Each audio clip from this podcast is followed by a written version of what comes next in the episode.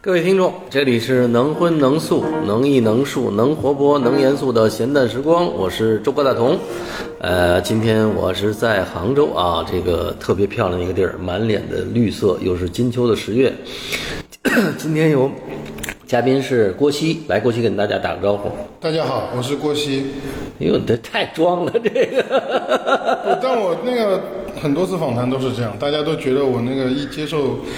特别严肃。对，就变得特别严肃。对所以我在这个过程，我试图那个慢慢放松下来。 OK，没问题对，。我先从那个装的开始。好，还有那个球，我们是因为今天是在这个杭州最艺术的这个咖啡馆儿，还有这个呃酒吧叫 Riverside 啊，它的主理人球跟大家打个招呼大家好，我是球。啊，所以这个郭熙和球， 呃，都属于这个 Riverside 的这个，你们俩都属于这个股东是吗？合伙人，合伙人，OK，完了，关键是这回有边上有一个展览啊，这个展览也特别好啊，所以这个 Riverside 重新开张大概有多长时间了？重新开张就是这个展览开幕那一八天月，十八号，八月十八号。二零二三年的2023年，嗯对，八月十八，中间因为那个疫情的问题，嗯，然后停了一段时间。嗯，之前我们是在那个滨江那块儿，嗯，据说据说在滨江那块儿净给那个滨江那个房东打工，对， 所以到这边房租应该下来点儿哈。对，这边相对就更稳定一点，就是，呃，就是这边因为租的这个房东啊，跟我们也都是比房东较友好一点关系比较好，然后就相对来说就是稳定性啊各方面就好很多。嗯，就在滨江那块儿呢，就是那个价格特别高，但是又，呃，其实因为我们这个行业没那么多生意，就是最后做完他那个账，可能就是入不敷出，入不敷出。没听说过挣钱哦，到这儿希望你们的这个生意好起来。关关键 Riverside 除了这个酒吧，还有一个很大的空间作为一个艺术空间。对完了每年，呃，我看球大概一年做几个展览，五六个。五六个展览哈、那也是在杭州。其实现在这个画廊空间并不多，对吧？嗯嗯，我们给大概介绍介绍郭熙现在好几个身份啊。嗯。呃，艺术家这是肯定的啊。嗯啊，完了还有一个那个想象力学实验室的这个负责人，负责人主任啊，呃，村主任。对对对。 呃呃，还有别的什么那个什么 Riverside，你也有一个呃对 r i v e r s i d e 就那个帮帮忙，帮帮忙一，OK 块。儿一块儿弄一弄。啊，完了，这哎，郭鑫，你大概讲讲你是什么时候开始学艺术的？学艺术，啊，就是就是学画画或者考哦上美院？那那个那就早了。那个，因为我我父亲他本身是那个南京艺术学院毕业的，所以他有一点儿家传。所以我那个打小呢，那个我爸他其实一直，呃，在我们那个老家那一带叫盐城，我爸在那个盐城盐工学哎城是院，江苏吗？对，江苏苏北。苏北。然后那边有一个叫盐城工学院，它里面有一个这个艺术设计系。哦，然后我爸在那边就是做那个系的系主任，当时。啊然后呢，就是盐城当地也有很多小孩就想去考那个呃美术方面的专业嘛。嗯。那么就我小时候就是说家里就有很多那个呃可能高中的小孩儿，然后在那儿就是跟我爸学画画。嗯。所以我其实最早那个所谓的耳濡目染就从那个时候开始。嗯。再加上我爸的那个书房里面有很多这种艺术方面的这种画册啊这些，那就小时候就看的也比较多，那自然就可能就是会产生兴趣。嗯。那那自呃后来就慢慢就开始要读不不好好学文化课了，就是。 那也没有，那也没有，就是没落下就对，确确实，但但确实小时候绘画也也可能展现出一部分那种。那种区域性的天赋，你懂吗？嗯就你小时候，比如说你在小学、在初中，然后那个黑板报都是你画的，哎我就属于这种类型。但实际上，我们后来我其实学了之后就考进这种附中，考进美院，后来发现身边同学经历都是这样的，就是会把那些小时候画黑板画的小孩儿都聚到一块儿，然后那个整个，比如说我们附中整个一个附中，然后大家聊起来都是小时候小学啊什么的，那个黑板报都是他们画的。都画小人书画得特啊，好。对，但是你如果把它分散开，在我们老家那一带，我就属于那个区域里面可能比较有艺术天赋的那种小孩了。嗯嗯，那么后来就是有这方面兴趣呢，我爸就就开始培养我了嘛。然后就在家里开始素描啊、色彩啊、临摹啊这些事儿就你开是始干。关门弟子哈，呃，关着门。那那睡着睡着，所以所以就是你就是在家等于也是吃点小灶儿，对对对对对，其实一开始就是以这种小灶的形式开始弄的嘛。完了你上的是美呃国美附中，呃，对，然后那个时候就是要考虑到，就是你要考那个高中，然后高中我当时也得考，然后但是就是因为你有绘画的这个兴趣嘛，那我我家里人就帮我找一找这种美术院附中，觉得就是如果是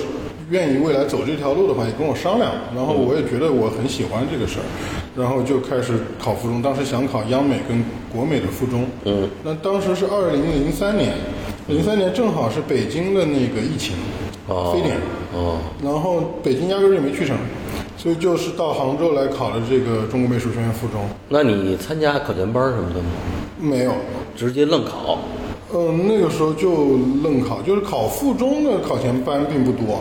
你其实从从那个高中阶段考美院的考前班很多，就这种培训班多。但你专门针对说考那个艺术学院的这种附中的这种培训班不多。嗯，所以那个就是就也不算愣考吧，你肯定是得练嘛。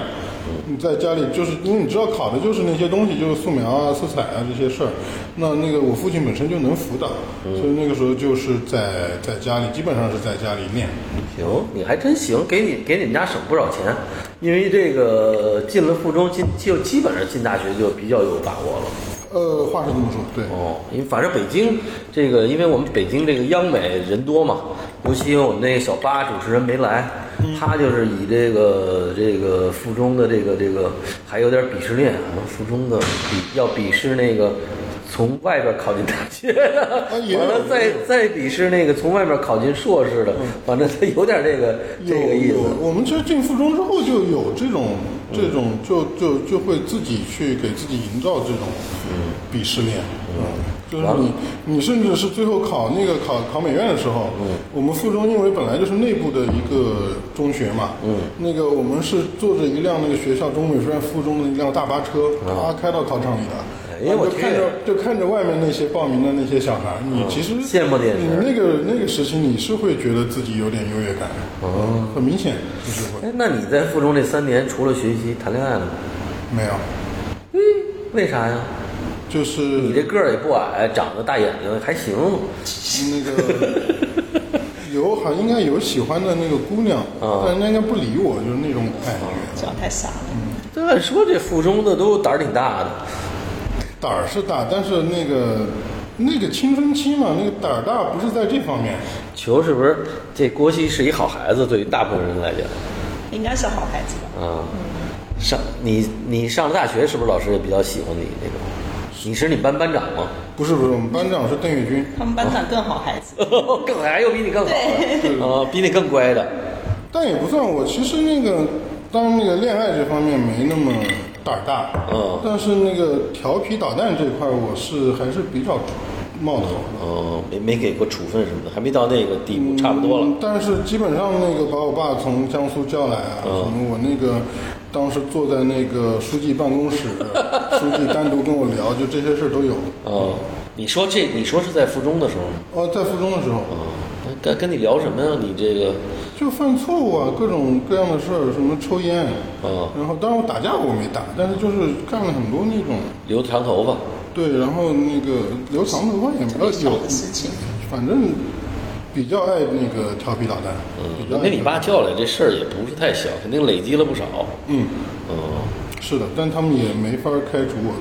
最后。 但但那个我们附中情况就是，嗯、跟一般的高中生不太一样的地方就是那个你一个人，你十五岁来的嘛，那个大部分十五岁的小孩他们还是在那个家长身边，我们等于十五岁就到一个陌生的环境，然后就每个月就靠父母给那点儿那个生活费就开始生活了。就一下子觉得就放开了，那个那就就确实很那个啥，就感觉会自由一点。青春期这孩子反正都不好管。对，然后那个时候其实思想上也有这种鄙视链嘛，嗯，这种鄙视链它其实还有就是说学科方面的，嗯，我们那时候觉得画画特别牛逼，嗯，然后那个上文化课就没必要上，然后就文化课就逃出去，然后我们那个我那时候爬山什么都是数学课什么时候去爬的，就基本上老师找不着我，然后老师经常到寝室来叫我起床什么的，因为早上是文化课，哎，那高考的时候这文化课怎么办啊呀、数学不考了，哦，数学不考，对，嗯，我们数我们数学学不好，我们那个时候数学算一半儿的分，那九你是也是附中的吗？我不是附中的，那你考大学的时候是哪年？ 这个不用聊了，这个不 想有点聊 有点发呆，很多很多年 前，很多很多年前。对，哎，那那你上学的，后来你也是上的美我院上的美院，啊？对，你上美院的那个时候呢，那个你是哪个系的？新媒体啊，我是他哦学姐，对对你对，们我都是学姐，哦对，对对，她是第一届新媒体的本科生，对对对我是第四届，第四届本科生。所以这个最开始新媒体和这个老裴丽的那个那个系，就是一个就是系，就对就对是对，这就个是系就就是这是个培系力那哦个刚刚开始做新媒体系时候，我们是他们第一届学生嘛那，那老耿呢是什么系呢？新也媒是新媒体。体也是系新啊，媒体老耿他们老在张这个老哦耿就是我们的老师嘛，他们在这个之前各自不是在美院工作的对对，哦一个是在施工院，是吧？对对对，老老老耿在杭州丝绸工学院，对对对然后然老后张是在叫什么？我也忘了那个，呃，省省艺校啊，还是什么？反正反正就是反正那就个是都是反正都是老师，对但是都是在老师在不是在不国美是在美术学院。后来就是说，那个当时是许江想组建这么一个系新媒体系，而且许许许院长那时候特别有激情，要做这件事情。对对嗯对，因为他也那个时候觉得要要要创突新破创新嘛对对对。那美院老的传统就是国有板雕这些东西，那当代艺术这个没地儿搁啊。然后就是当时张老师、耿老师，其实在当代艺术界已经有很多地位了呃、影响力了。嗯，那就是说他们也是中国美术学院油画系毕业的嘛。嗯，那就是说看能不能一起来回到美院，组建一个跟这个当代艺术、跟媒体艺术有关的这么一个、专业一个一个专业啊，所以当时零三年的时候成立了这个新媒体艺术研究中心，应该是那个时候还没招本科生呢，嗯，零二年成立的。零二年啊，那求03年开始你，你招生你上的时候，这个就你怎么选的这个戏，啊还是也是拍脑门儿？我选这个戏特别好玩，这个过程 就是，嗯，其实我原来是想去油画系的，就是因为我们一年级在基础部，当时就反正啊想着二年级选专业就去油画系就好了。结果呢，那时候就是我一年级的时候，我去转，哎，不是，我去那个地方叫什么？滨江那边，滨江滨嗯江那边，滨江那边原来有个美院的老校区的，然后我就附中就在那儿对对对，附中在那儿，我就去那边去去干什么来着？忘了，反正就在公交车上等公交车。然后这时候遇到了张鼎，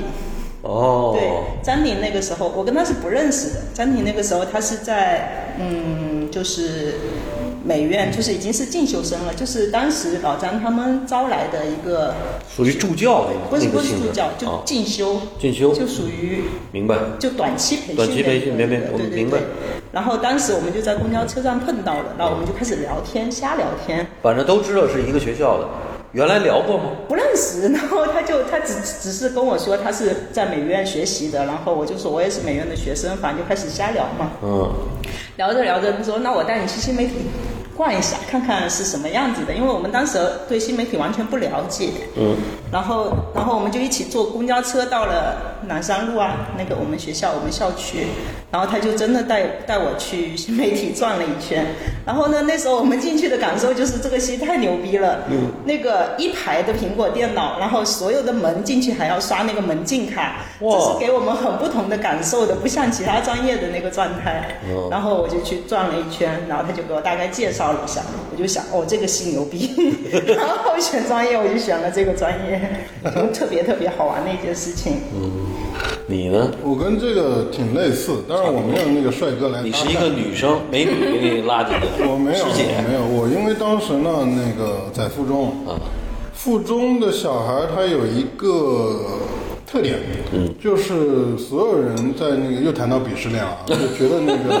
个考美院，对，油画系最牛逼，嗯，就是所有人都要考油画系，嗯，然后呢，我们那个时候，我们那个教我们色彩那个老师是，呃，蓝小丽，他是这个油画系的毕业的这个老师。嗯，那当时我们有个特殊情况，就是说这个我们是。第一届的三年制的这个附中学生，附中以前是四年制，嗯，所以说呢，我们第一届三年制的毕业就遇到一个问题，就是说三年级和四年级要同时考美院，哦，哎，等于有两波的那个附同中时的毕业生，就是四年级跟三年级都得考美院。那你上一届有什么人啊？我上一届的那个什么唐谦、唐丽肯定就不认识。嗯嗯然后那个那两届附中学生考落一块儿了了，压力就很大了。竞争变大那，你全都去考那个油画系，你必然很多人是考不上的。对，那那个时候我们那个就开了一个大会，就是我们那个老师就上台讲，就说那个大会的主题就是劝大家不要考油画系，嗯，然后去看看别的系。嗯所以在这个感召之下，我就那个看了别的戏对，当然我在附中那个画画也不是最好的那种，大概中游水平。嗯。然后我觉得我就属于那波如果硬要去考油画系会那个挂的那种。嗯。所以我就准备去考察考察。那你自自然在那个杭州你就方便一点嘛。嗯。那我就到了南山路就瞎转悠，然后有一次转悠呢，就是那个刚好赶上那个新媒体系有一个呃外国学生的这么一个交流展览。哦，啊，然后我就能，因为平时是进不去那个地方的，就像球说的，它啊有有门禁禁卡啊，对对对乱七八糟，那个戏特别难进，不像什么版画系、油画系，你就都可以逛着进就推门就进，对对对，嗯然后就哎进到这个神秘的地方，然 后确实第一感觉就是震撼一排，就中国视觉电脑上的震撼。我当时那个那个积木不是写那国美大典嘛，嗯我还写过一个文章，那个文章就叫《关于透明的记忆》。我一进去是几个那个感，嗯大就是玻璃那种大玻璃落地玻璃。然后那个那个那个机房的那个玻台面是玻璃嗯的，然后那种反光，然后那种电脑屏幕带来的那种反质感光，特就给别你好带来反很强的正嗯刺激。你从来没见过这么多苹果电脑堆在而那且儿你想，在那个年代，对对对于普通人有个零几年的时有候个手提电脑就已经很了好不得了，苹果太对，哎所以酷啊它了。那个那个教室的那种造型是完全超乎你对对一个嗯传统的想象传统的那种东西的想象的。因为我们以前就画室，嗯，画室进去脏不拉几的，对对然后那个那个白点静物，反差很大对吧？倒是就是然后有很多画架那种感觉，然后有很多油画颜料弄得到处都是那种那种状态。所以说那种整洁的，然后那种科技感的那种视觉很强的冲击，所以当时就种下了一点这种种子，就到时候考就想考这个考这个。所以填志愿就给他填上了。对，然后你其实我也看了那个展览，我也没搞明白在 干嘛。里面我记得展了很多录像，一些那个德国还是哪个教肯定，就就你完全对这对当代艺术、对对现代主义可能都不了解呢，嗯不是太了解。不太了解，因为那个时候崇尚的就是那个画画呀绘绘画，嗯，你你看的都是什么那个文艺复兴，嗯，然后看的都是那个什么那个赫尔拜因，嗯，安格尔，就是这种、这种状态的东西。其古典主义的那啊个，，对啊，都是都是跟绘画有关的。明白然后你认知的这种大师啊什么的，也是这些东西。我们那时候看看最前卫的，可能就是关于那个油画系第三工作室那个具象表现，里面会有一些那个超越我们对古典认知的一些绘画的方式。嗯。然后你说当代艺术的东西，我顶多也就是一些，嗯、我从我爸那个书房里看到过一些这种。当时有什么，反正有些当代艺术家的那么一个画册，但是我就觉得就是完全无感呃，不是无感，就是没觉看得懂怪，然后觉你不得懂那个对，然后到新媒体系就觉得这些那个作品也是看不懂。但那个我当时去看，就是那个上附中时候去考察嘛，那个那个展览上还碰到张老师，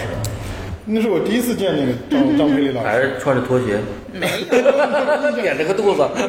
那那时时候候呃没那肚时子候很瘦那时大，候很瘦。他那时候还是苗然条后的。还抓着他那个聊了几句，嗯，聊了几句，但但确实就是那个戏的那个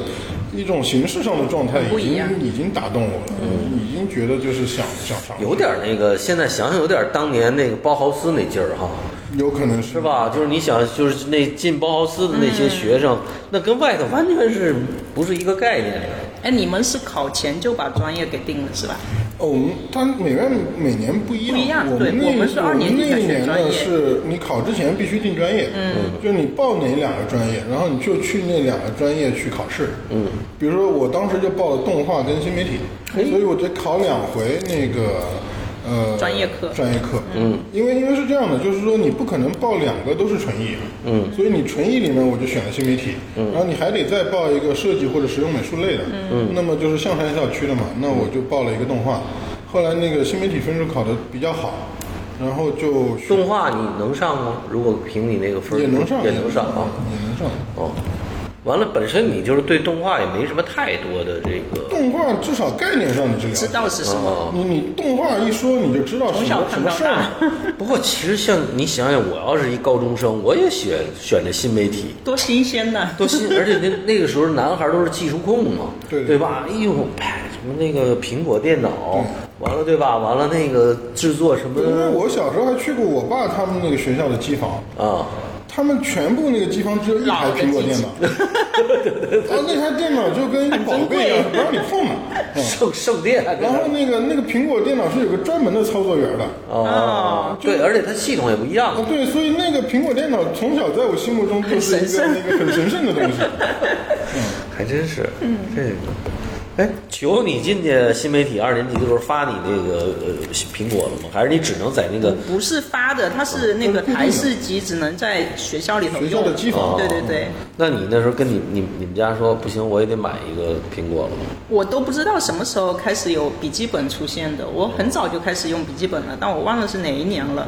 就苹果的笔记本，对，那个时候因为进了新媒体嘛，啊那个老师还是比较推崇苹果的，对，然后我们肯定也受这个影响，都在用后来。对那，个后来就跟你爸说了，对对对，那那我爸就给我买了，那时候还挺贵的，我记得，反正一个电脑买来都要一万多块那钱。你爸好几个月工资啊，也是。对啊，哎，我爸对我还是不错 的。当时那个进新媒体买了两个大件儿，啊，一个就是苹果电脑，啊还有一个就是单反 相机，哇，哦这可以对，了，我们你还有这个摄影课的。对，哎，单反相机当时这可以给女朋友拍相了佳能佳能三零 D，我都忘了我们这可以买的是什追么追相机妞了，这个拿这俩拿这俩家伙。妞也有相机的，不需要不需要。 但那个时候就是基本上学生都是买这两个大件儿，嗯，条件还一个可以的。一个一个单反，一个苹果电脑。明白。那求你的第一件作品是啥嘞？你的那个是就是那个第一件作品啊，哦那真想不起来了，好久没做作品了。 呃，就是就那你在学校时候肯定得做一个嘛在学校里头，啊我们每一年都有，就是类似一个课程结束以后做的一个展览，就针对不同的课程结束就有不同的展览。嗯但我想不起来我上过哪节哪些课了，我要想一想。嗯。嗯，不，但是我觉得最有意思就是那个你们当时，因为那天听裴丽老师也是这么讲，嗯就是你们进去了以后，就专门有一个人给你们讲当代艺术、现代艺术的洗脑这课个啊，这个洗脑课，他会把这个是有这么一个艺，但是其他的系到现在也没有这种艺术史的这种这种这种这种，就是从现代主义一直到这个当代，嗯也有。我我觉得它面临的局面是不一样的。嗯，就比如说你要考油画、考雕塑，你其实进去之前你多少有点了解。了解，那新媒体这个事儿呢，就是嗯完全懵逼的别说那刚进来的那学生，嗯很多你其他系的老师都不一定搞得明白是怎么回事儿，嗯，包括当代艺术，嗯，所以它必然呢就是需要一个知识体系的建立，嗯，那么就需要就是一个，也不是说我觉得也不是说叫洗脑，我们就是戏称为洗脑，嗯，其实是需要一个老师，需要一个课来介绍一下，对介绍这个里面发生过一些什么样的事儿，嗯，然后有嗯什么类型的一些作品，嗯，然后先让同学直观的从形态上，嗯，先认识一下这些五花八门的这些创作，但确实都是没见过的。我们那个时候就进去第一节课就是吴美纯，我们的第一节课是老梗上的，我印象很深刻，就是他给我们上第一节课，然后可能就给我们讲一些关于当代艺术的东西。课程的内容我已经忘了，但我就那听着多傻呀！ 但我就记得这个老师的声音，因为他是属于那种就是说普通话特别标准的一种，然后有点浑厚的那种声音老。耿声音是很性感的，嗯对对对然后我呢我是现在说叫气泡音，我是南方人，然后我就对对语言这个东西，我就感觉他的普通话是属于我听不懂的那个范畴里面，因为太标准了，我听到的都是不标准的普通话，啊，所以哦都是呢了，对对对， 分不开的这个。所以就所以当时那个课我就一直在听这个老师的声音很，抽就象什么内容我已经忘了。 不，也确实是因为第一第一节课你讲这个，确实讲的有点儿，有点儿超乎我们的认知认的，因范围为啊。对我们都是很无知的一个我状态们进当去的。时第一个课程，吴美纯给我们看那些，比如说张老师那嗯个三十乘三十，嗯然嗯后那个位字一号还是几号来着？就是洗那个体积，然后还看了杨福东的《竹林七贤》，嗯，就这些东西，嗯，完全看不懂。对那个就是那种表达方式，是因为我们平时接触的媒介都是，比如说电视，嗯，里面它它那种都是大众化的那种对故事的这叙个事逻辑，对吧？你对看电视剧，对看动画片儿都是一个那种状态，但艺术的方式、艺术的语言和一种表达方式，我们从来没接触过，所以那个时候刚看就很震惊。但当然也有很反感的学生，我觉得那个我们当时那个有个同学，上完课在那个那个学校那个我们不是在那个那个阳台上抽烟嘛，他说啊，我妈要知道一年花一万多学费让我在这儿学洗机。谁啊 呀、哎，他他他一开始，而且他是一个标准的那种高中上来的，嗯，那种小孩儿，就没上过附中。对，没上过附中，然后他那个认知就更加那个局限一对点。，而且他第一年也没上什么那种基础课嘛，就直接呃就对，先是理论啊和这种看啊这些这种，呃，没理论就是看。不是不是，你像球说一年哎先先学第一那年你不是要们是在新媒体念了四年哟？三年三年，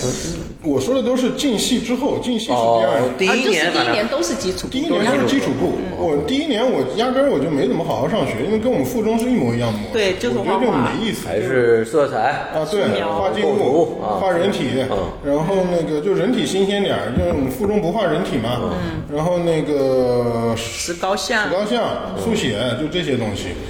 就没什么兴趣。哎，他们说，呃反正我我记得录音，呃，在北京好像画人体的时候，都把那个呃最最牛逼的那些老师画那清宫姑娘，给这帮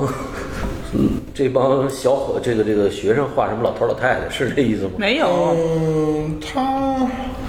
我觉得总体感觉上确实那个一般来说，那个模特儿都是嗯中年了，哦中但所以就印象很深。有一回六班儿，我们隔壁班儿有一个特别年轻的那个 姑娘儿模特，哦，那个时候就那个轰动了呃，就就我们都跑到他们班去画画 了。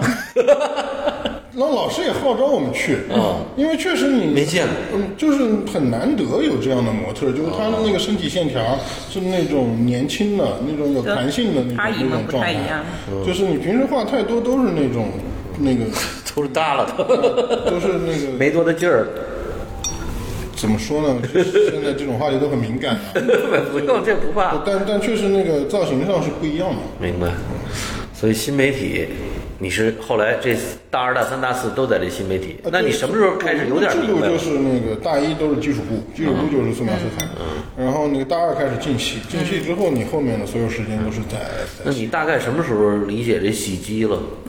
嗯，不是洗鸡机，洗机，你 什在么时我候理用解嗯了？积极去理解这些东西。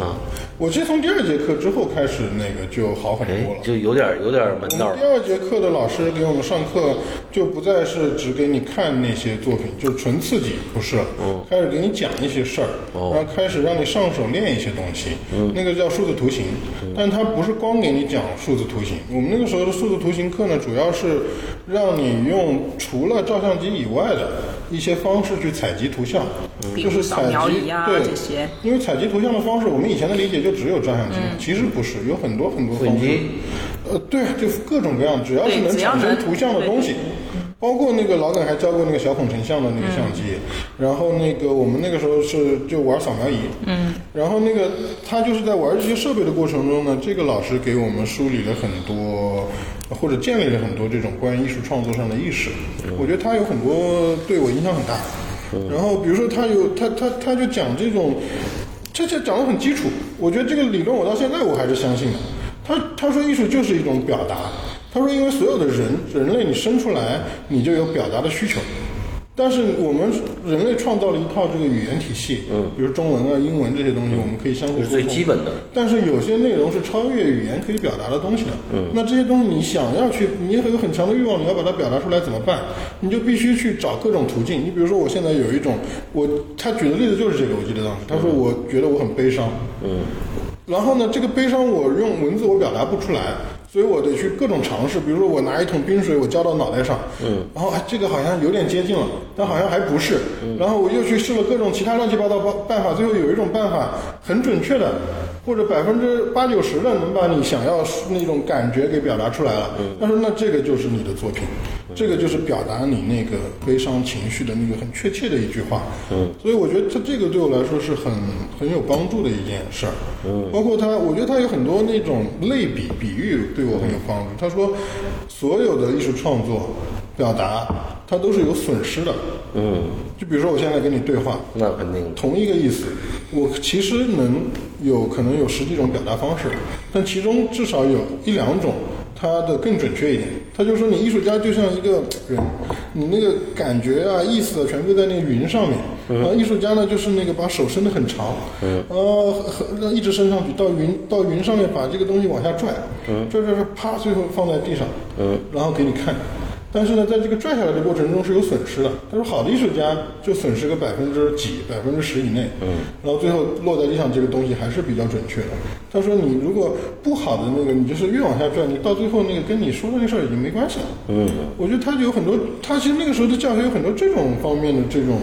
这种、这种引导啊，这种比喻啊，其实对你理解什么是艺术，不是说我刻意要去做一个让人看不懂的东西，而是说我真正理解什么叫实验性。实验性就是说我尝试用各种各样的办法去把我想述说的那个东西，不管是观念也好，还是感觉也好，还是情绪也好，去把它给给给整出来。嗯，所以这个就变成了一个很简单的标准，对于学生来说。明白。哎，球，你问过老耿吗？他们这些课件儿，我们今天管这叫课件儿，或者或者就是他这个课的内容，他们是怎么生成的？因为这这东西好像在全世界也不是太太多有这种戏的这种。我觉得他们也是边做边摸索吧，就你们这样的一个你们也是小白兔状态对对对，小白鼠，对他们是特别小白鼠，对 对对。但但我们这一届其实是受最受重视的小白鼠，对吧？你问问嗯他。对，但是特别宠爱他们，对，因为他们第一届的小白鼠，对，因为对第一届他们就用了全部的心思在这件事情嗯上。对，老师经常请他们出对对去对吃经饭常吃啊、饭喝茶呀、就这种事儿 这。个到我叫们到我们这一届已 经那个你有们这点小跟章法了，，你们有这点个章小法跟屁虫啊了，你们算。到他们这届已经知道要怎么还有师姐师哥在在这跟着屁股后就到我头。们这届已经沉淀出很多方法。对，已经有一套有有有比有一套较那种比较规方式就规矩的东西出来了。哎，后来老耿、老张他们总结这个吗？他们就是当时怎么总总结这种课件儿吗？嗯他们也写的吧，写了一些课件的。哦，我推荐你去对对看我们对，那我个们新媒体展二览十周年那个展览，对对对，现在就正在展出嘛，我们想让你有做当时他们整理的一些课件。对，就是我我觉得其实逻辑上并不复杂，嗯，就他们其实一帮人那时候刚开始聚起来，嗯，然后呢，就是你有你身上有什么东西，你就把它弄成课，嗯，有什么资源你就组进来，嗯，因为老张我认识很多这个艺术外面家的艺术朋友家朋友，他们都是中国现在当代很厉害的人，比较那就请他们来给我们这些小孩上课，嗯，那就形成了一个逻辑，就是说我们系就变成了系美院里面唯一一个有这么多那个外聘教师的这么一个一个系，嗯，就是说当时什么徐震啊、林天苗啊，什么那个反正你能想到的老张那个能都拉来的都叫来了嗯都都叫来那个，每个人都按照自己那一套白活白活。对对哦，，所以我们每个人面对的老师是不一样的，就是全是他们从外嗯而面且那个时候有一些原则，老张呢，他，我我以前听他说过，嗯，他说你大学四年，你进系就三年，嗯，你三年你想做成一个什么艺术家是不可能的，嗯，但是你三年你可以尽可能多的接触各种各样的。艺术形式，嗯，所以基本上是这么个原则。他说，你能在这三年里面搞明白自己喜欢什么，就很了就不起。十八般武艺，你拿起来都能招呼招呼，对，所以那意思那是时吧？候老那个平就是我们新媒体系的一个特点，就是平行开很多课程，然后比如说编程的课也有，动画的课也有，录然像后的但课是也也有有录像，有纪录片儿，有那个甚至有肢体肢体语语言言，文慧他们过来给我们教剧场啊、肢体语言这种东西，嗯，就你能在你就在这里面可以去选嘛就，一直咔啊不断开脑就洞。按照你的兴哦趣，你可以交叉去选不同的课程，而嗯且他们是当时是每个年级是就是穿插在一起上课的，就你可能上这节课有二年级的人、三年级的人，这甚不至四跟年级的人国外的这是一样的吗？对对对哦，就是但是你最开学的时候，你先选有这些课，对有这些课，然后你去选课，而且他外聘的老师就是每个有各具特色，嗯。对，其实都它不里一面样没有一个标准，说我只有这么做才是艺术，嗯没有的。你看的多了之后，你就开始慢慢打开你的那种，因为以前我们学画画是很拘谨的，对，你你明白吗？你那看套路嗯套路是非常死所的以，它有一种标准在里面。所以说，其实你作为新媒体学生，你一开始也是拘谨嗯的，但你看到更多的艺术家是不不不同人不同的干法，各种胡来，反正对，你就觉得这个里面其实你都是有自由度在里面，嗯，而再加上每个老师风格不一样，我我记得这次去采访那个徐正跟施勇，他们俩是一组，教那个李明他们这一届，嗯，呃，他们我觉得有很多教学方式就很猛了，嗯，那个上去就跟学生说那个。哎，现在就你们每人出方案，想象你们每人有一百万的制作 费，你们要做什么东西？哇，这种是以前不可能去想象的一件事儿。嗯，然后他们就以这个一百万来激动了，哥几个，对，小哥很激几个，动哇，。对，然后后来就是说那个一分钱没有，再做一个吧。再做。 以后给打崩了，然后还有 直接按在地里不断揉搓这对，还个，有就是那个每人每天必须一人报二十个方案出来，嗯，就是高强度的这种脑力训练。哎，呃，我觉得那个那一届就是，你看那一届他们就是受受这些正影常响的影响影响比比较较大大，嗯，我估计徐震可能自己也没没没琢磨过一天能出二十个方案的事儿。 你看拿这帮都是小白我鼠看，我估计他有，我是吗？嗯不然也干不出美鼎公司这种。对呀、完了让这帮人再试试，再出来四百个方案瞧瞧，嗯，完了这还挺逗的。那那个洋服呢？呃，杨福来的比较晚，杨福哦我们没有接触。杨福来的比较晚了，他其实，哦，但但其实从学生特点上是很有意思的这个事儿，因为杨福来了之后呢，其实立马很快就变成这个跨媒体了，跨媒体它又回归到一个工作室制度。也就是说，你如果选了杨福的工作室，哦就你就会单你滑入这么一个轨道，你下面全都是搞这个，不像我们对那会儿就是你我们是比较跳跃你你的，你最近学的是动画，你可能下一个就开始学肢体去了，然后你又开始学录像，然后就是学了五花八门各种各样的东西。其实最后培养出来人呢，会有点不一样。你比如说我的创作，我从来不把那个。呃，因为我的观念一开始建立的就是，我觉得就是说，只要能表达出我想说的那个东西，什么都行。什么样的媒啊，只要介？比如说我今天一句话，你把这个感觉写出来，我就写一句话。嗯，我不一定非要把它拍成片子，但我觉得这个只有片子能表达的，我可能就用片子去弄，或者我也可以去做肢体。我是这么一个比较开放的对材料的这么一个观念。嗯，但华润的工作室呢，就是因为它，比如说一直在影像这个渠道里训练，它就会把影像，就像以前传统的那个油画那种状态，就是因为你进入到这个单一媒介，就是把艺术家绑定在媒介上这个事儿之后。他就是说我要表达什么，我都先想着我必须用画儿呗，给它弄出来。嗯，所以就会出现不一样的这种这种结果。嗯，所以就是后来现在美院到了今天又回到了跨媒体，嗯，哦、那个你们这个你们这个多媒体叫什么？我们新媒体新媒体已经没基基本上以及木有嘞，又没有了，就那些对，就这那种些制戏度是没有的。嗯，就制度又回归到老的美院的工作室的制度这么一个逻辑里面。就是也没有那么多各种稀奇古怪的老师来讲了，这个现哦在、，那越来越少。对越，来越少，所以这个出来的这个这个好像玩儿十八般武艺都会的可能不太不太多了。对，而且那个时候，那个老张、老耿他们真的是把自己的心血啊，嗯，甚至是钱啊，都贴到那个里面去。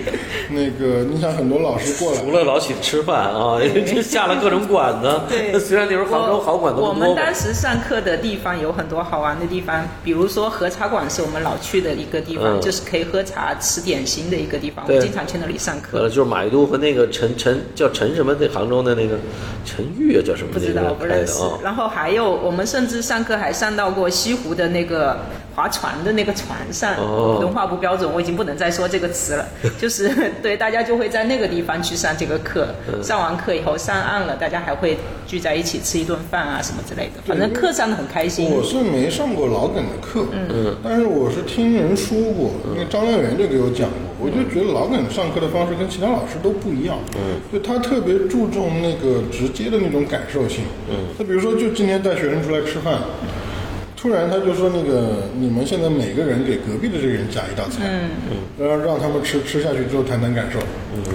然后都是以这种方式。我们还会在那个教室里头做饭，就是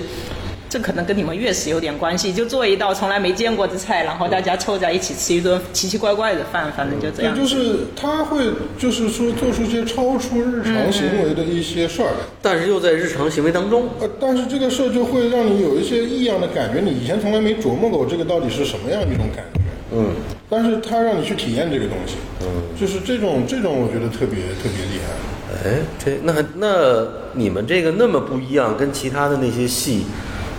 嗯，你们会在一个宿舍吗？比如说这个女生，呃，会跟别的系在一个宿舍。嗯，但是你们说这些事儿，别的那些女生不会觉得嗯，也我们好像也很少会去讨论说这些有什么不一样的地方。有别的系的人到特别喜欢到你们这儿来吗？也不串。也有，也有有啊，也有别的系了来我们这里的，说这帮人太逗了，弄的这些事儿。但他们很难进得来，就是那哦个有门禁。有朋友就能进来，对 对 对吧？不你是认识就是进来，他偶尔来一次，他可能也不是太明白。对对对，嗯，哎，我们系还有好处就是那个有电脑，嗯，每年我们那个整个美院的选修课都得在电脑上选，嗯我们有机房，我们就可以直接去选。嗯，大家都到你们这儿聚集看毛片儿。 那 没，但是你选课就有点便利。啊，哎，那用电脑做什么呢？当时有关于电脑的课程啊，三维啊比如说三维动画，啊嗯，然后有这个，比编如程说我们那个处理图片，嗯，那个数码图片，嗯，然后编程，嗯，这些都是得靠电脑的，还蛮多的。因为你你你哎，那这个还真好哎，这这毕业了以后可以干好多事儿，那时候， 对吧？就是那时候，就是如果说不不做艺术家，你就拿这一套，就是其实好多事儿可以干，对，所以我们系出去做什么的人都有，对吧？对，比较广有有泛。发还有做有发财还了有的做吗？烟斗的，发财也有 啊，我们还有哥们儿呢，跟我同学那个最后做烟斗，对对对，啊，但是他觉得这个新媒体系对他就是有影响的，嗯，他他觉得就是什么都可以做，我都能找到方法，嗯，因为我们那时候的培培培养方式也不是说啊，给教你那个图像处理，就教你 Photoshop，把那个技术全给你讲一遍，不是这么教的，那个基本上老师不教技术，嗯，他们认为只要你想去弄成的那个技术，你得自己去学会，摸实索在太不行了，我再教你一下。嗯，但是你有一个目标，比如说我今天要把这个图从绿色变成红色，我得想辙啊。我在这里面找半天，后来找到一种方法，那个方法我就容易记住，基本都是这么来的。然后还有就是说反，正各种野路子呗，我听出来了，没有什么一个正 正规的这个。但是我觉得这是最好的学习技术的办法。孙悟重空要七的十是二变摸，索的这个过程。嗯而且这个这个方式呢，其实对后来，比如说我创作还是有影响。嗯，比如说我那个有一年，呃，就是在香格纳做那个歌展。嗯，我我没没碰过那个建模软件。嗯，但我知道那个展览我需要用。嗯，所以我就大概花了一个星期的时间，我就摸了一遍，把我需要的功能我都给摸出来了，我就可以去用。但我就有我我有这个勇气去这么干。嗯，就是因为我知道，就是就就可以这么玩。嗯。但是如果一般来说，就是你不太会去接触你不太熟悉的工具和材料嘛。哎，其实我印象最深的你是是你那个就是一堆什么小汽小汽车在那儿转悠那个，是不是有那么一还是什么东西？那个那个对，那个是我在荷兰时期做的，哦后来在北京展过。哦，对对对对对，那个我挺有印象，那是啥意思？你跟给我聊聊那个，那个就那那小什么对，当时就是想，是这样的，那个那个那个火车，嗯，火车的头和尾各有一个摄像头，实时的，啊，然后呢，前面有半，就是火车头上面有半句话，火车后面有半句话，嗯，是那个 e e，然后中间是个 r。是前半句，然后后面是 evolution，evolution 就是进化嘛，所以它，然后我是两个屏幕把它拼在一块儿，就是你可以看到一个不断向前的这个火车头的画面，和一个不断后退的那个火车尾的画面，然后中间是一一句话，它是物理的绑在这个摄像头前面的，然后这句话就可以读成 e revolution，就是革命的前夜，也可以把它拆成读成 ever evolution，就永远的进化，然后让它在一个黑和白的这个空间里不断的旋转，所以就是那个字它是一个动态的、实时的、不断在变化的这么一个一个一个状态，然后你也可以看到就是观众能在里面出现，这么一个一个装置等于是，但就那个时候就感兴趣机械装置的东西，就可以把各种技术给运用进去嘛。嗯，明白。所以这个这个这些学你学完了这个十八般武艺，完了那个你的作品呢？第一件作品是啥玩意儿？这个第一就件是毕业展览展览的作品，还是就是学校的时候就开始的？我学校时候就开始了，哦嗯，那时候你会有意识得到，哎，我这是我第一件做没有，哦还是说，嗯，还是说这等于完成一个作业开始有创作意识，有了？你觉得就是要做创作，哦不能只是做老师交代给你的作业了，嗯，那个就开始做，那你做第一个创作的时候跟老师聊吗？还是说就是蒙着拍着脑门儿就闭着我眼们睛的照？好处是，那个时候我们很多毕业的学长或者没毕业的学长已经在外面都这做艺特术别家好了，，嗯哎，这特你别好，就跟他们聊就够了。这特别好，这就是我一直说这法国人，其实法国的那个整个的那个，包括油画，嗯，都是学长教学弟，而且是学弟需要什么技术找哪个学长，对而而它是一个主自主的，就是我我可能这素描这儿不会画。 我一看这画室里谁画的比我好，主动就去问，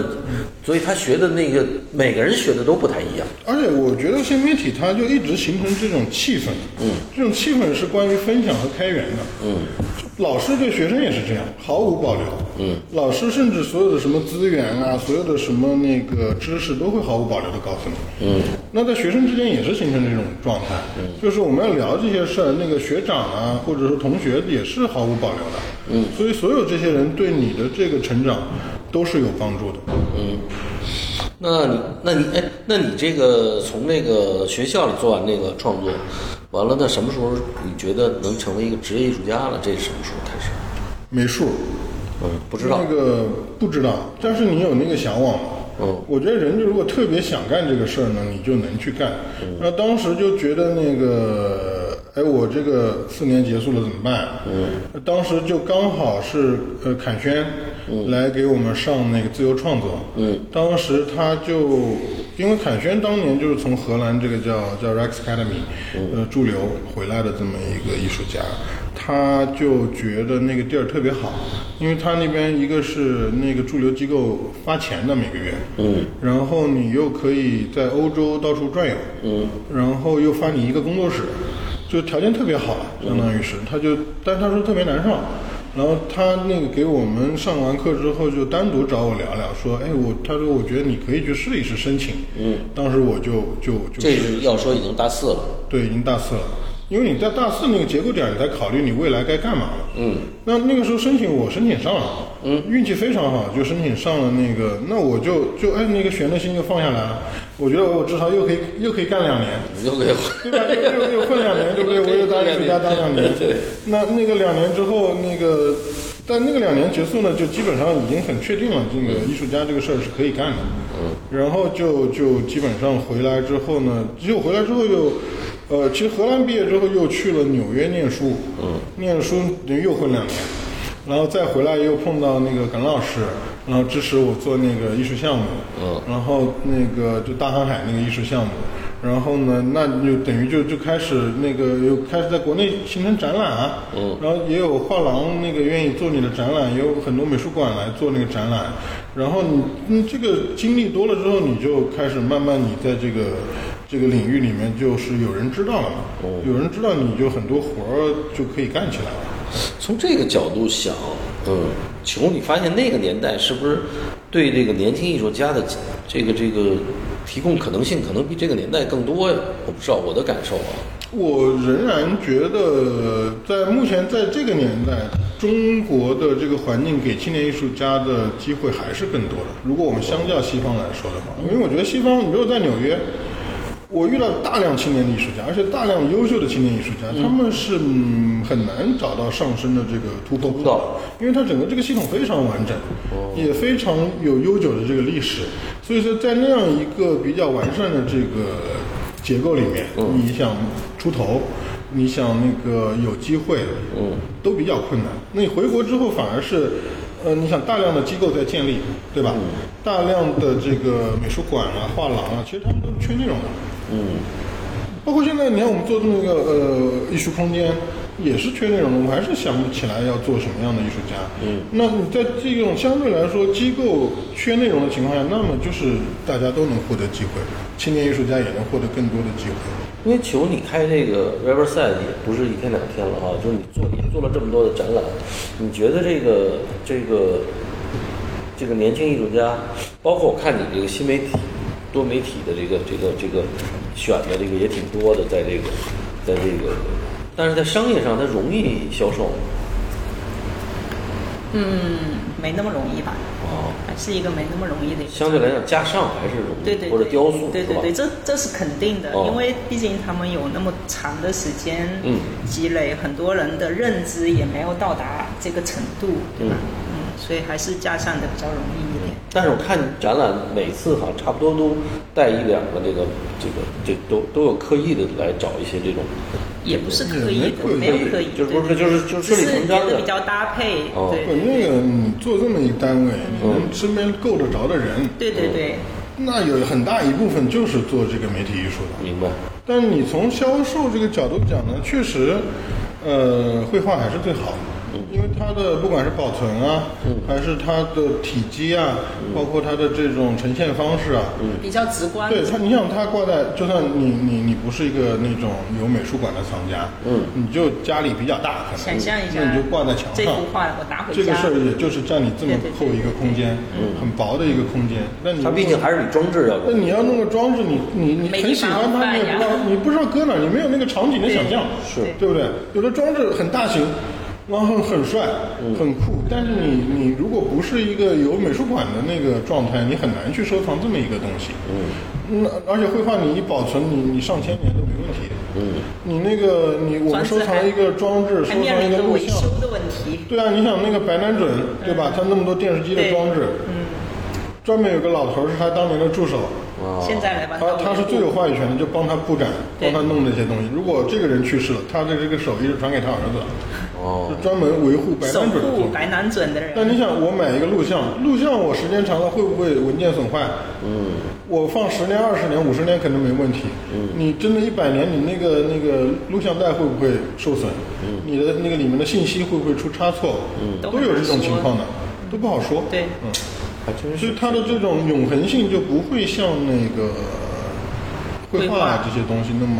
那么好使。那所以今天你在这个想象力学这个这个还当这个负责人老耿的那些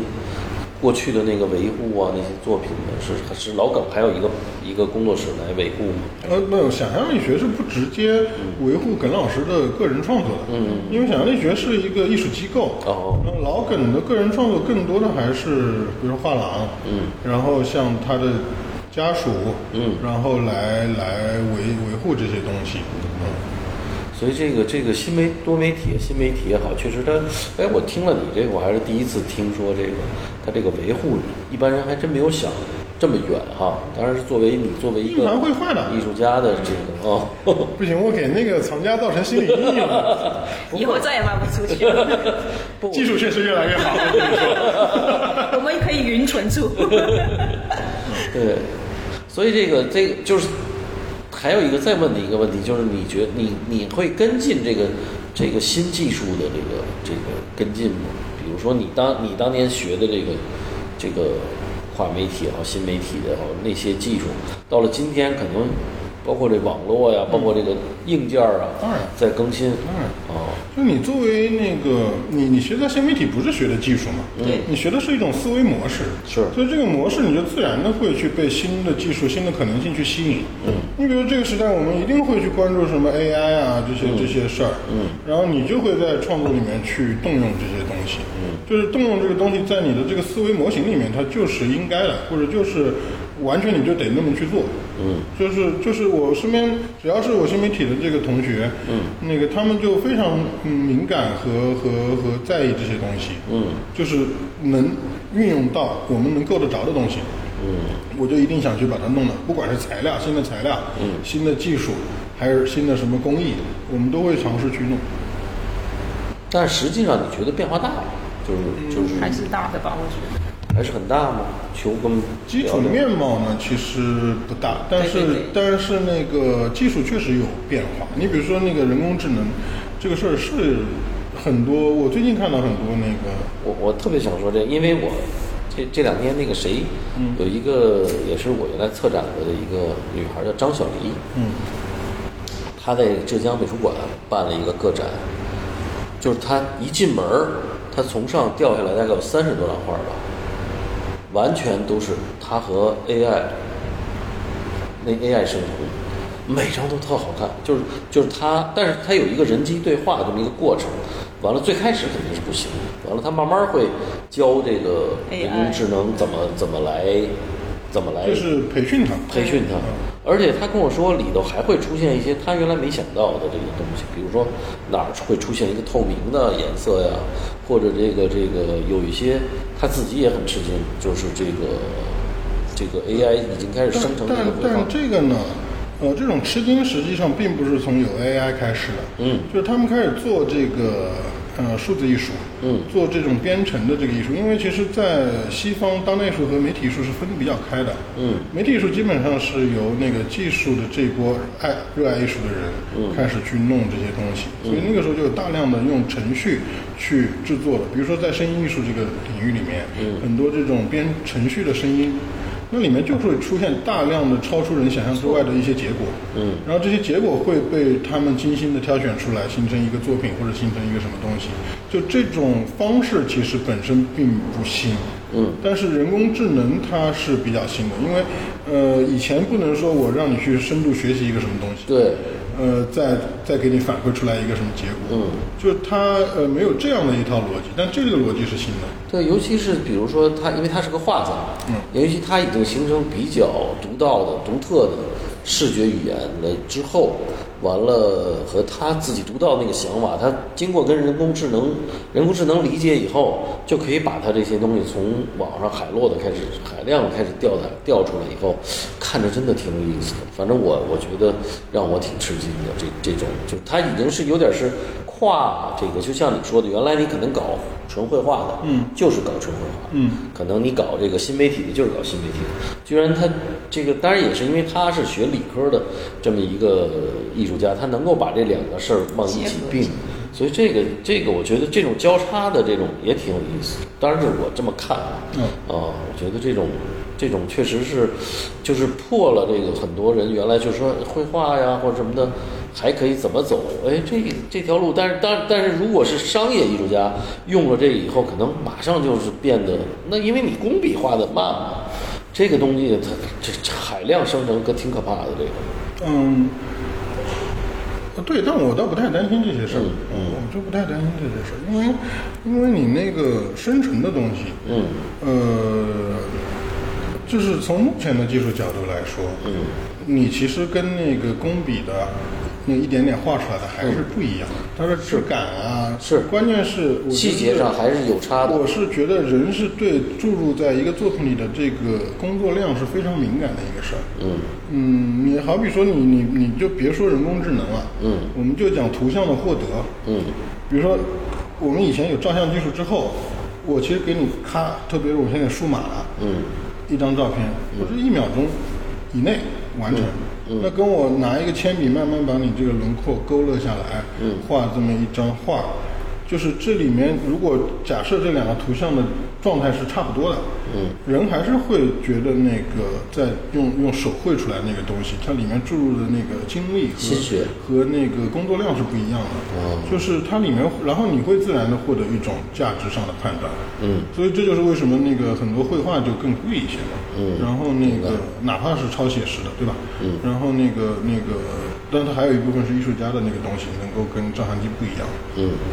不，这这个东西反正挺复杂的，我觉得。倒是倒是，就就是我们只是聊到这儿，就是我就突然有因这么为一因为个这想种法，就是关于技术对于艺术的这个变革，交叉的这种。其实你比如从照相，从那个有这个摄影术，从有这个呃录像，有这个有这个电拍电影的胶片开始，就已经在大量的讨论了。对但其实并没有紊乱未来的这个人对一个艺术事物的价值的基础的判断。嗯，就这个判断，它不光是那个图像的好坏，还有里面很多深层次的关于艺术家的一些一些东西在里面。所以我觉得技术它永远就是，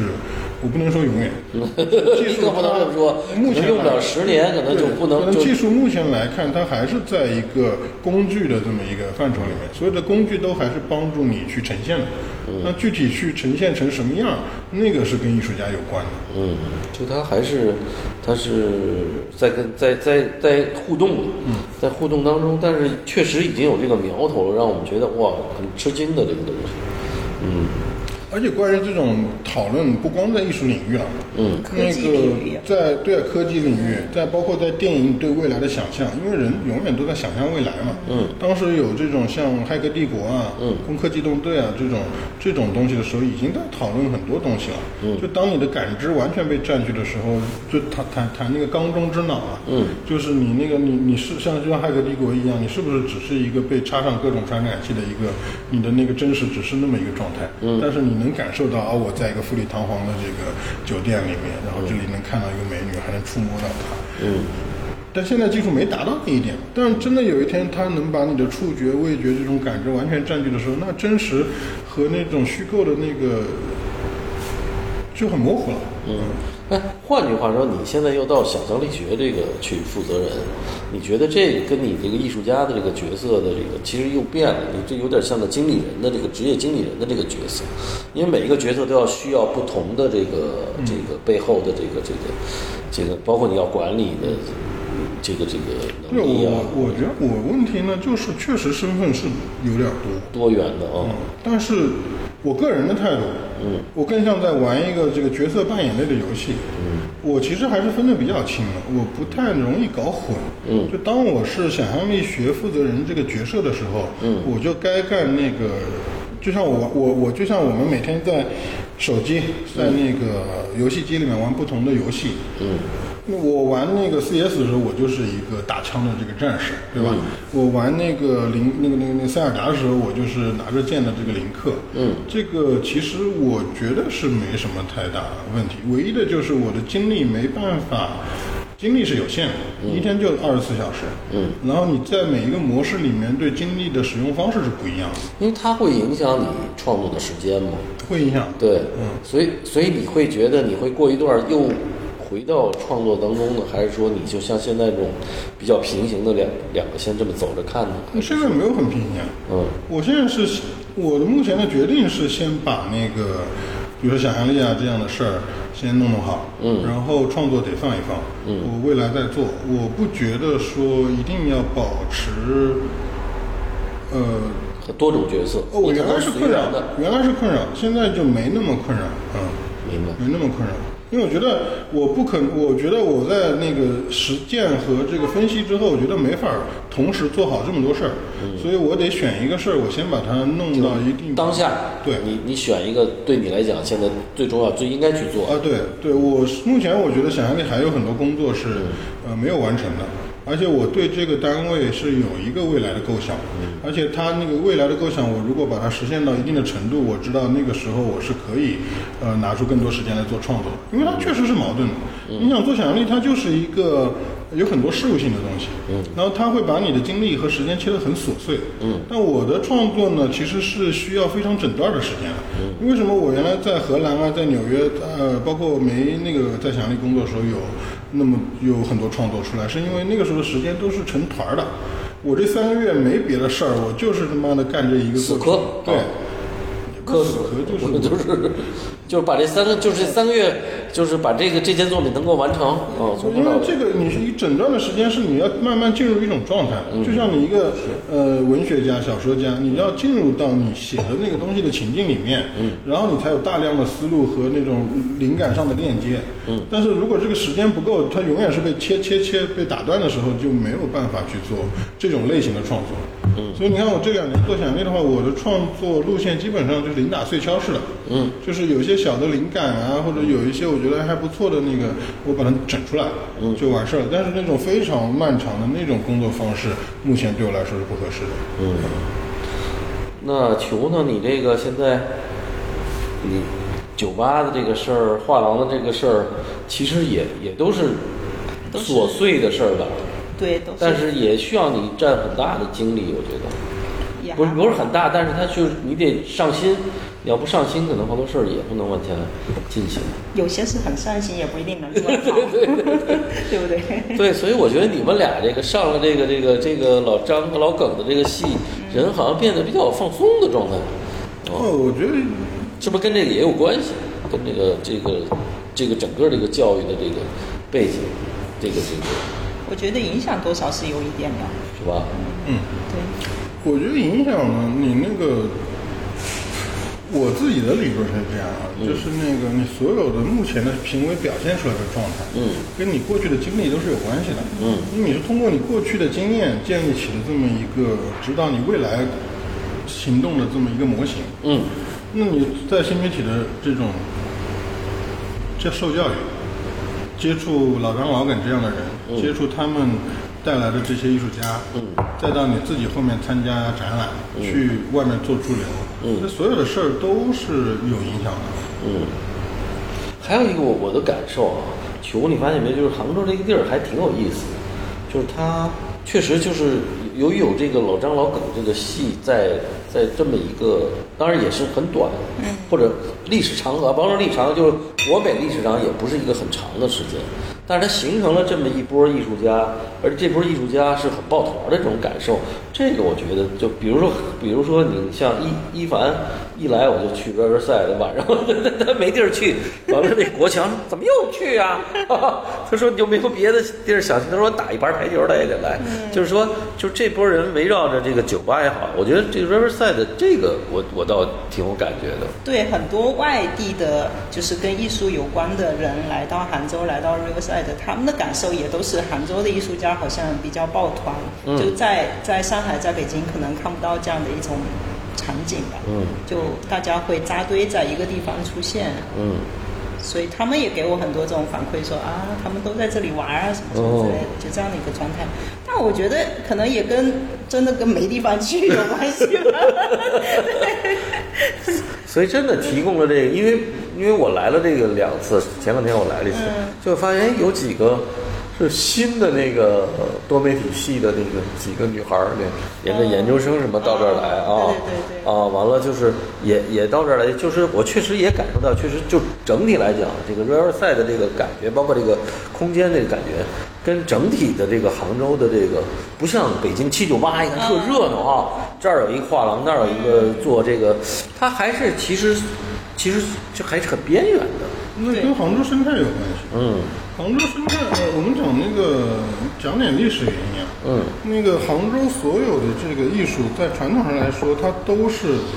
呃，比较美院化的。美院在杭州是一个比较核心的这么一个位置。嗯，嗯、但是很顽固的这么一个很坚实的堡垒啊，它有一个非常牛逼的美术学院嘛，我可以这么说。嗯，但是它有一个现象就是说，这个地方除了美术学院之外，别的生态它是没有的。它就像一个荒漠上只有那么一个大的金字塔存在，就是围绕这个金字塔的生态不完整。你不像我们在北京、在上海，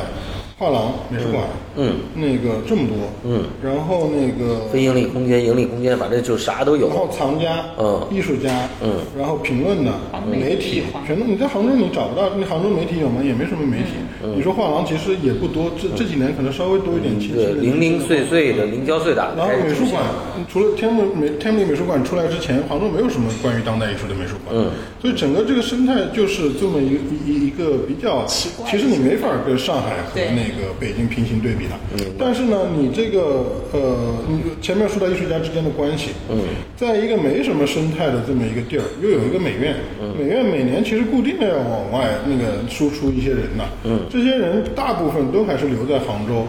所以他。每月每每年都在往外产出人，嗯对不对对所以对这些人，我你说我们杭州这些人，说白了其实都是师兄弟，嗯，关系相对会就近一点，对然后关系就会好一点，嗯，然后呢，他们又不是说在杭州本地有那么多生态可以那个，那我们能玩的、能去的，就像球刚才说的，可去地方并不多，嗯就是这么一个一个一个状态。你想，所以杭州就变成了一个有很多艺术家存在，嗯，但是呢，你看艺术家的展览啊，嗯，艺术家的活动大部分时候是在外地完成的，啊，对不对？你看那个，比如说我们艺术家，基本上都是在杭州有个工作室，嗯，我在这儿创作，我做完作品，我我画廊在北京，对然后我那个我画廊在上海，嗯，然后我在那儿形成销售，形成各种各样的，而且再加上杭州本地的那个，呃，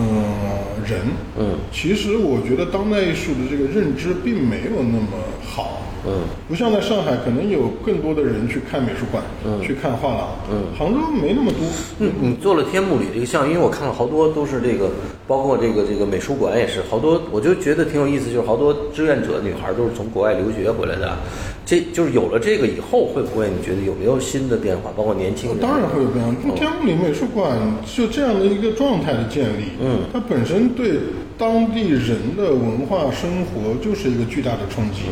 它会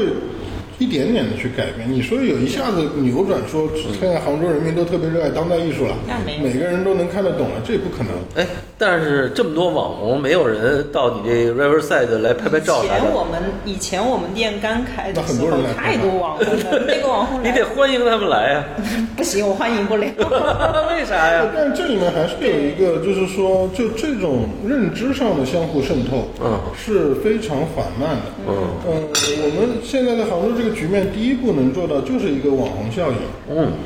呃，他们这也是好事儿，因为起码把这个好多人不知道，哎，还有这个玩意儿挺好玩对，的。我觉得就是大的来看，我觉得是好事儿。嗯，但是呢，就是你从认知上面你有点抗拒的原因啊，嗯，其实还是因为他们很多大部分绝大绝大部分人来，并不是为了来看艺术的，嗯他是把这儿当做一个道具取景地，道具当做一个拍照的背景板，这个是让你来找那个刷火箭大哥的，啊对他他他得有得有这么一个场景嘛，啊哎对对对他因为因为他们的工作实际上是摄影和模特儿嘛。哎，然后就是说，那那我就需要背景嘛。嗯那我除了那那你说这个，如果这样平平行的比，它不是只来当代艺术的空间，是还有寺庙现在也被网红占领了，对不对？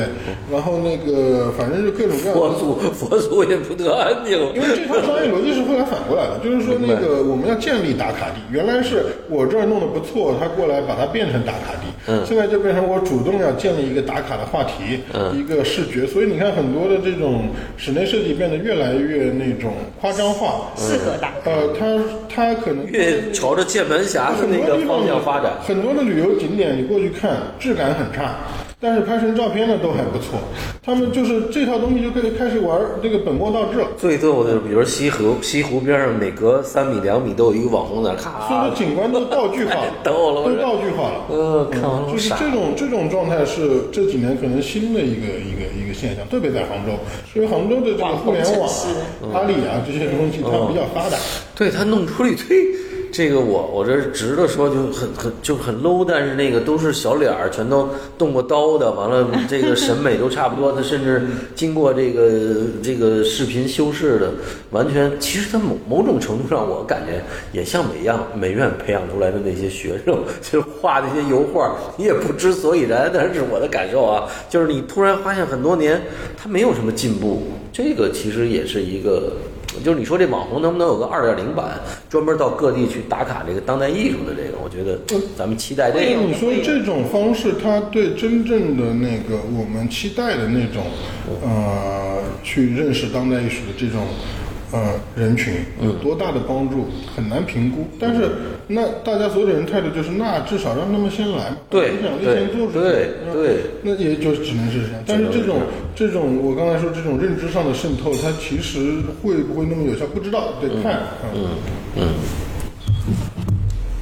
行，我看今天聊的时间差不多了，您还满意吗？我我很满意，我永远满永意，远因为能有你和球再聊聊，在这杭州这个地儿，我觉得上一期因为主要是做的艺术家，呃，今天其实我们聊的内容更多啊、就是不止学校啊，包括还聊了网红，呃，还聊了网 红，嗯、所以特别开心啊。完了，希望那个大家对呃天幕里啊，包括对这个想象力学实验室感兴趣，到了杭州来的这些朋友，希望别不光是到 Riverside 晚上喝一杯威士忌来打卡，白天也去那个看看你们最近的展览啊。那那那我们想象力，我还得说说几句。嗯嗯，不同机构它的性质还是有点不一样。嗯在我看来，比如想象力啊，跟那个 r o s e t 还是两件事 儿，包括做那个 block 的 gallery。对就是想象力，它其实是你知道，它是耿老师在二零零八年跟李林一起，嗯，呃，创立的这么一个，呃。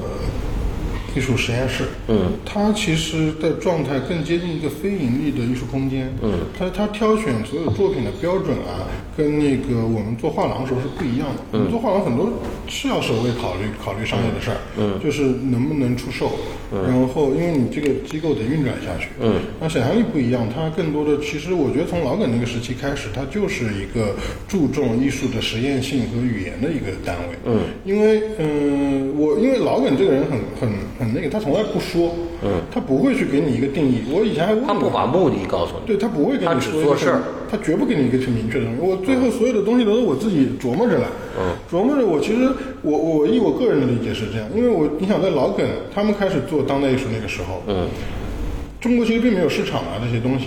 其实你仔细你放眼去看那个阶段的中国当代艺术家的创作，它其实是很五花八门的，嗯，因为没有人知道什么东西是可以被卖掉的，嗯。呃，甚至我觉得那个，包括到吴俊勇那个时候，都还是这样。嗯，他说他以前每卖掉一个作品，都觉得好像骗了一个人，就是这种感觉，因为他不知道那个是可以成为市场的。嗯，但是呢，中国就是说，在当代艺术这个几十年、四十年吧，可能。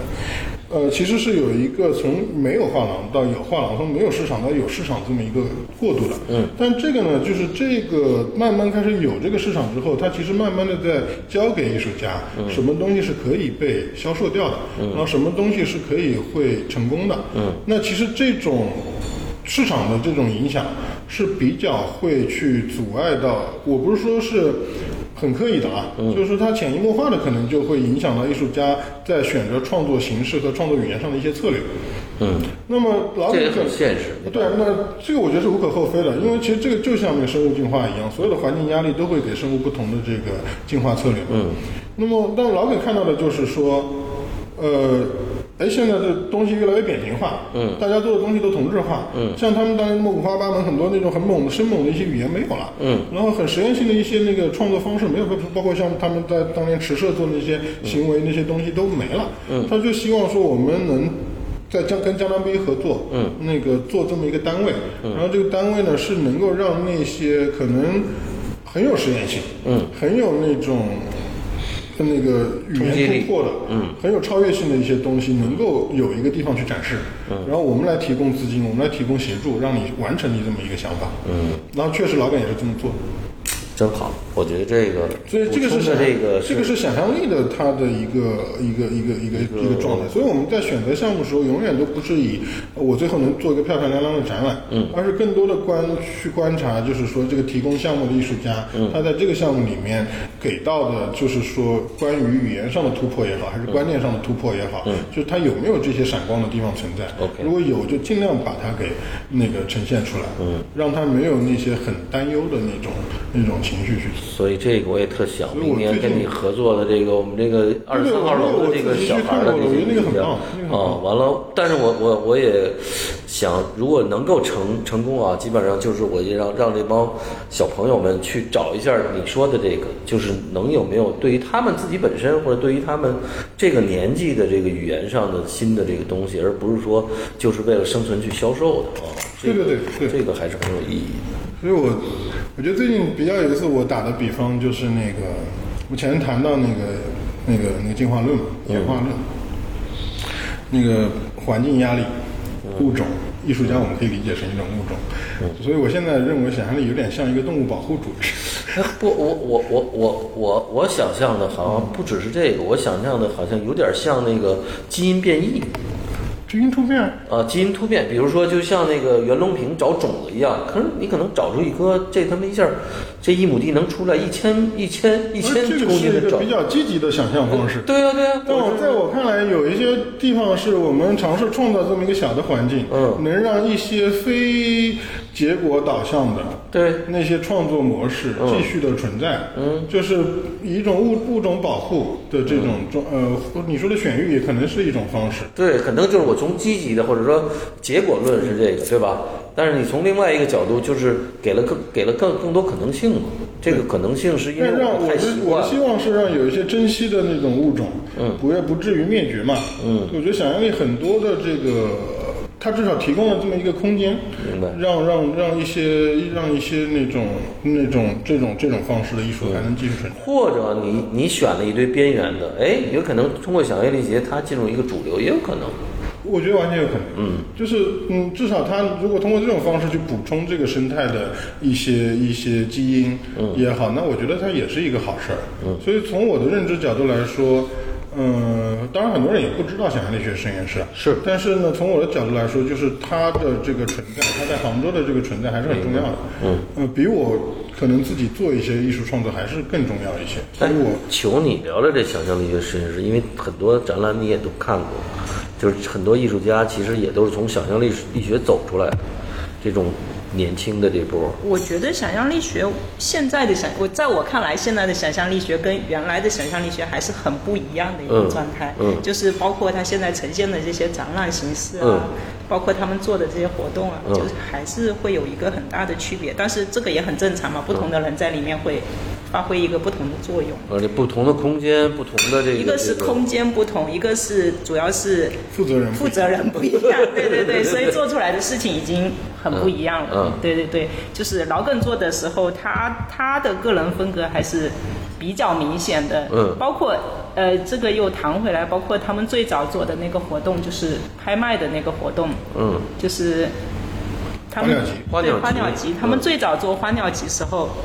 因为这么多届我们也都看下来了，最早呈现的那个状态跟现在呈现的那个状态也已经很不一样了。嗯就是最早他们是他们的初衷是拍卖那些艺术家所谓的画廊买正不到的式东西正式创作的周边，就是嗯画廊不在画廊出售的那些东西。嗯嗯嗯我觉得这个是比较对，有我们意第一思届的。花鸟集那个拿来的，有艺术家用完了机油的那个壶哎做各的种各台样灯，周边的东西艺术家自己织的帽子，嗯，陆阳十六岁画的漫画，然后老耿耿给了的个一他个吃剩的海螺螺，，海螺滴壳了一滴滴颜了料一滴，红色嗯的漆，就包括这种东西。但是到现在这么多届做下来以后，他们已经越来越往正式拍卖的一哎但个但方向这个它是去一个走自然转了变。对对对对。对，这生态的形成不是以那这个就是我前面说的，就有点像我前面说的那个东西。就我们第一届的初衷就是这样子来做，我们要好玩的。嗯，就纯但是粹呢是好，玩艺术家慢慢发现，在这个平台很多东西是能卖出去的，所以他们拿的东西就越来越正式。就像我前面说的，市场对于整个当代艺术形态上的这种影响，其实是一个小的这个生态里面就能看得出来哎的。，嗯但是有没有可能，比如说你可以办一个两个，每个每个艺术家拿两件，拿一件那觉得最不一个是周边，一个是一个正就是式说的。嗯就是就是你拍卖吗？其中有有有一场是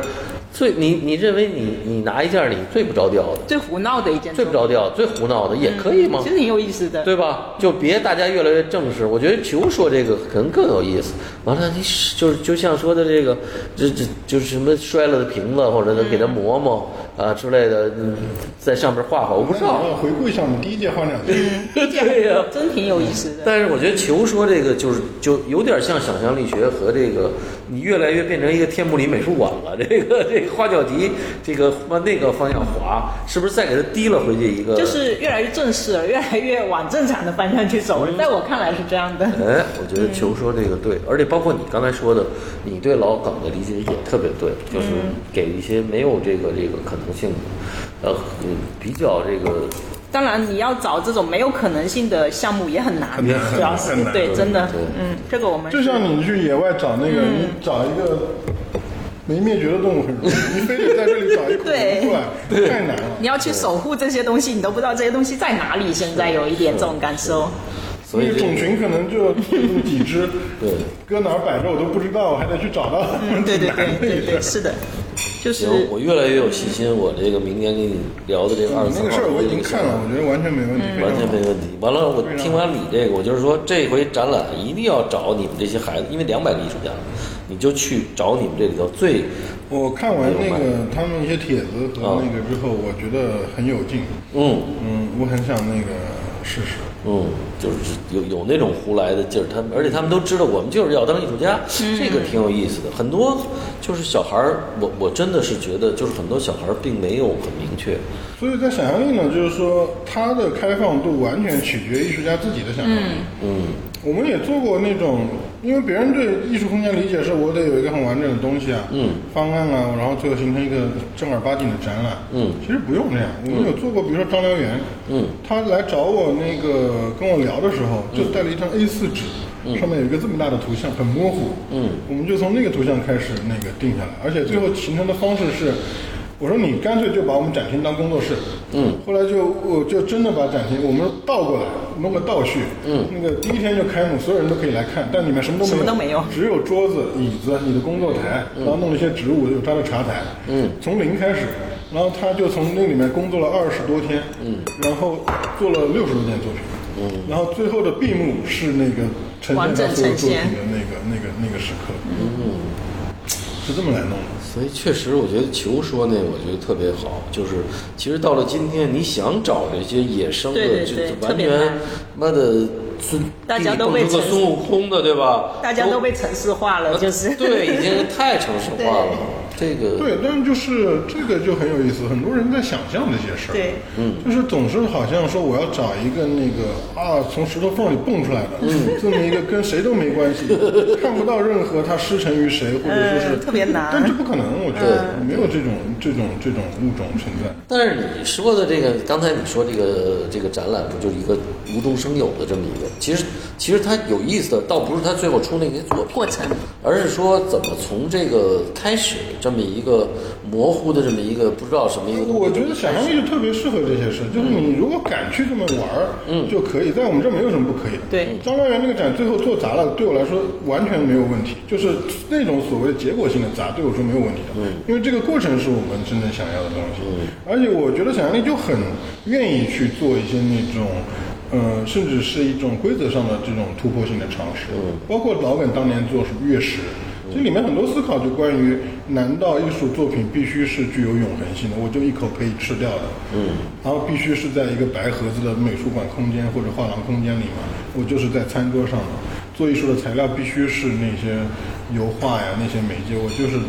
萝卜青菜，能不能去搞创作？其实真正珍贵的东西是不是那个可以被收藏的东西，不一定，真是、这些都是反思。所以从这个角度来讲，就是其实老耿给离离离留给我们这个这个这些遗产，嗯还挺有意思的。而且而且，就是想象力学，还有你这个再接着弄这个事儿，其实也是挺重要的。对就是某我些程们包括之度上前啊，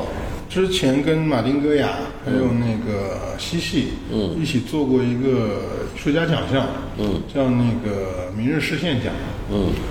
当时其实就是因为我也参加过一些评奖，我就觉得那种评奖规则其实非常的胡闹，嗯，就是其实最后就是五六个所谓的权威评委，他们的口味去决定这个东西的归属，嗯，我就觉得这个结构实际上是不好玩儿的，嗯，所以我们后来做了那个民事件奖，是请了三百个那个场，三百个评委，嗯，那这些评委就包括一线的艺术家，包括美术馆的馆长、策展人、评论人、跨界的什么诗人都在这个里面，嗯，然后我就是 open call，然后招来了大概四百个艺术家，然后呢，这个年轻艺术家就是每个人给他一个朋友圈的那么一个展示平台，嗯，你可以发图片，可以发视频，可以发文字，嗯，然后呢，就是每天发十个，就是然后这些评委就是在线能看到，嗯，然后看到他觉得他好就给他点个赞，嗯，然后最后是由三百个人集体就是说最后赞最多的这个人，点赞最多嗯，但我不觉得这个东西它就变得更公平了，但是我觉得它是一种实验，是一种尝试，就对评奖机制的一种一种我们当时说的叫反动吧，一种去中心化的一种对啊权威的一种反动吧，就是你这个这些哎，权但我请的这三百人都很权威啊。嗯嗯。你你能想到的很多，那个我这个采样的这三百人其实非常具有权威性的。嗯。只不过说，那那以前评奖我们还有很多这种呃阴谋论的传闻。嗯。就我是这个评委的学生，那他是不是该投我一票？嗯对他是不是会影响其他？对有一些潜规则，有一看得见的、看不见的规则对啊，对这个你当你这个权威的评委到达三百个的时候，你是不是就通过搞定一个人没办法搞定所有事儿？嗯，就是其实这只是一个制度，就评奖制度上的给出了一个新的可能性和答案。嗯，然后它到底公不公平或者什么，我我觉得也没那么公平，可能。嗯，那你下回可能因为因为我在跟别人聊的时候，但别人提醒我说，他说真正的公平真的存在吗？嗯，对，下回你也可能找三百个就是大四的毕业生，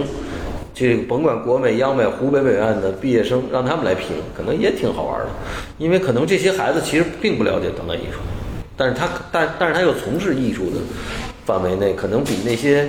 我觉得啊，比那成名的也不见得比他们评的差。所以我觉得他在评奖这件事里面是树立了一个新的案例。嗯，这个案例我觉得未来肯定不会有人去采用，但是他给出了一种别的可能性。嗯，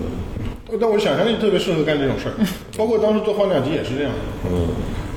就所以这个有时候生态哈、它不是由你来决定的，它生态慢慢慢慢的，只要有了有了商业的这个内容或者其他的因素加进来以后，嗯大环它境嗯自然就会长得另外往了另就外往的别的方方向长。向去对，我了。觉得是虽然那个从做事的这个状态上面，跟那个老耿那个时候的想象力会不太一样。嗯，但我觉得有一些东西还是在在的。对就好比说，其实作为负责人，我嗯，或者作为这个团体，嗯，在不断的观察这个。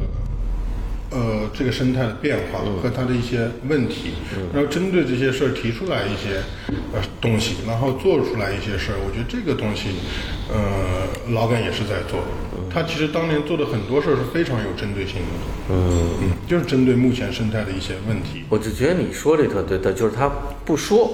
我要干嘛，而是说我做啥啊？他每可能每过了一段，他就想想这么一个事儿来来推动一下，来搞一搞，其实也挺有意思的。因为没看他，所以他这其实有时候他他自己的个展反而耽误了。我就觉得他其很多的精力，包括他教学呀、什么这些，就是培养出来你的呃这但这些。点老耿其实我特别佩服他，特别神，他跟我不一样。嗯我那个，我觉得我每次见到他，我觉得他都特别有时间。嗯这些这些事儿完全不耽误他在玩儿，玩一些他你看对他他要特别他贪要玩养植物，他要弄那个汽车改装，要搞那个要收藏收藏铜镜茶叶铜镜要收藏，我们都去烟斗嗯那个 各种各样哦，的。他太贪我也学这个老梗，我也开始学大提琴。哎，但是但他同时球我也把你拉到坑里来了。对开始学嗯一大提琴但他同时还有时间来做他那些创作，然后同时还能弄好想象力学实验室。而且他每天还要陪不同的人聊很长时啊对间的天。因为老耿在杭州本身还有一个非常重要的这个呃作用角 色作用，就是那个陪聊，陪聊，对，就他是很个非常很好多的倾人听会来者找他聊各种各样的话题。就是你你如你甚至你要遇到一点那个心里不痛快的事儿，你就得你就想不通的，嗯你去找老耿，他来给你倒倒茶，然后跟你聊一 聊，或者给你点拨几句是很有用的。哎，你这好玩儿。你你这个你可以问问那个当时这些经历过的人这些这些经历过的人，对他们来说，这个是所有人集体的一个记忆，就关于老梗。太好了，所以我们本来在中间就要结束了， 后来我们又聊了好多想象力学，还有这个花鸟集，还有老梗。呃，我觉得今天真是差不多了，我估计咱们今天的聊内容可能能分成上下集，因为我我觉得你把那个偏不精彩的给它去 掉，我不用，我觉得特别好，因为咱们聊的有些内容，我老觉得哈，就是就我们我自己不愿意剪，为什么呀？因为可能你觉得不精彩的，你觉得，哎，他有些人就没听过这个，是吗？哎，真的真的，就是有经常反馈，就说哎，说你他听的哪哪集的哪个点，说听，我说我们说过这个吗？因为你说了时候你想象不出来，就是咱们这个聊天儿就是比较放松，他也没不需要那个，对的，我觉得跟你聊这个特别好，还比较放松对。连连贯，比较连贯。不其需实要你剪你回去听，它其实有一个每一集，它还是有一个一以贯之的这个东西嗯在在讲，而且那个内容讲完了以后，就反正我今天听的就是就是关于你这个老梗和想象力学，包括你接了这想象力学之间，嗯怎么发展的这个和和为什么做这个这个空间要这个空间做什么，我觉得这个确实挺有意思。包括我们听众如果对这个这个想象力学这个这个项目充满感兴趣想象力啊。哦，也可以给我们留言，完了跟郭熙联系。我我先筛筛啊，看看是不是靠谱的。没问题，没问题。嗯，行，弄出一个孙悟空来。对，OK，那谢谢大家，嗯今天就到这儿。完了，欢迎大家到杭州。再说一遍啊，先是第一个打卡的，要是求这个酒吧和这个空间 Riverside，呃，对对，Riverside 的这个地儿嗯然，后天目里天目里，想象力学实验室，哎天目里美术馆，对，这三个地儿一一定要天的活动已经安排好了，对 啊，呃，基本上有时候一天还完不了，最好两天。呃，肯定不仅仅是西湖啊，呃，艺术之旅这三个地儿是值得的，其他的剩下第四天就可以吃点包子回家了。OK，谢谢大家，谢谢。嗯拜拜。拜拜。